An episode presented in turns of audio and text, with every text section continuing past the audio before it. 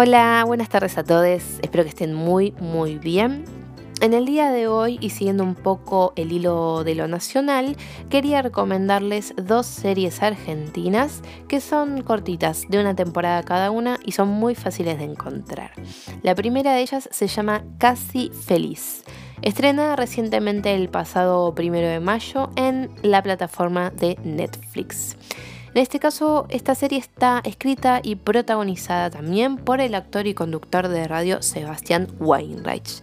Esta serie cuenta con 10 capítulos de entre 20 y 30 minutos aproximadamente cada uno.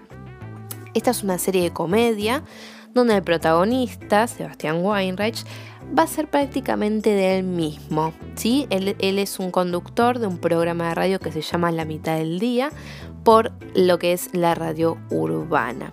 Podríamos decir que es una serie biográfica, pero como tiene diferencias en la historia, se lo denomina como una ficción del yo. En este caso el protagonista, Sebastián, es un fanático acérrimo de Atlanta, como es la vida real, pero que en este caso está atravesando la separación de su pareja, interpretada por Natalie Pérez, con la custodia dividida de sus dos hijos. Él va a tratar de sobrellevar esta situación, pero al mismo tiempo va a intentar disfrutar la reciente soltería. Parecería ser que está atravesando una especie de crisis de los 40. Este es un tipo que se la pasa hablando en su programa de radio, pero poco y nada en su vida diaria. Un personaje muy introvertido, poco comunicativo y muy inseguro.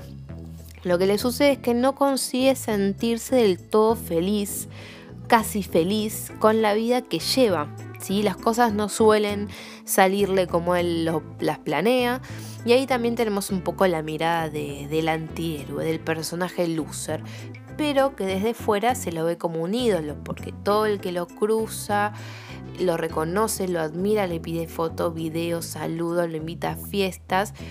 Pero Sebastián se siente que no puede manejar las situaciones del todo bien y constantemente incómodo eh, lo vamos a estar viendo en estos momentos, ¿sí?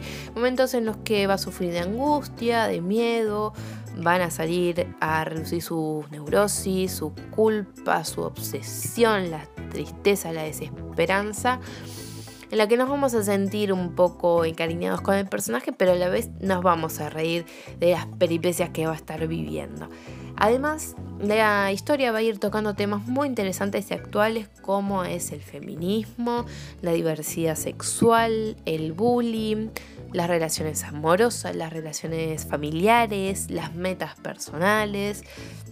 Estos temas que eh, está muy bueno que los toquen en estas series actuales y modernas, ¿sí? en las que son todas situaciones que nosotros vivimos cotidianamente.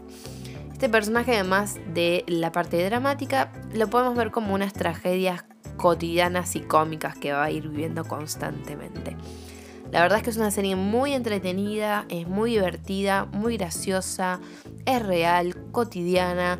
Por momentos tiene el humor ácido, el humor negro y por momentos las situaciones dramáticas que son las que nos hacen encariñarnos con los personajes y también por qué no sentirnos identificados.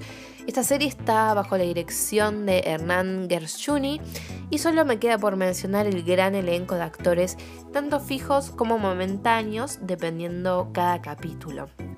Además de Sebastián Weinreich y Natalie Pérez haciendo de la pareja protagonista, tenemos al que en la ficción es el productor y asistente de Weinreich en la radio, interpretado por Santiago Korovsky. Luego tenemos a los padres de Sebastián, interpretados por Ugarana y Adriana Eisenberg, a su hermano ausente, el queridísimo Peto Homenaje. Y por fuera del seno familiar vamos a tener la participación especial de actorazos y actrices como son Carla Peterson, Julieta Díaz, Juan Minujín, Benjamín Amadeo, Adrián Suar, entre otros. Súper recomendadísima, casi feliz en la plataforma de Netflix. Solo 10 capítulos muy cortitos, muy entretenidos, divertidos, graciosos. No se la pueden perder.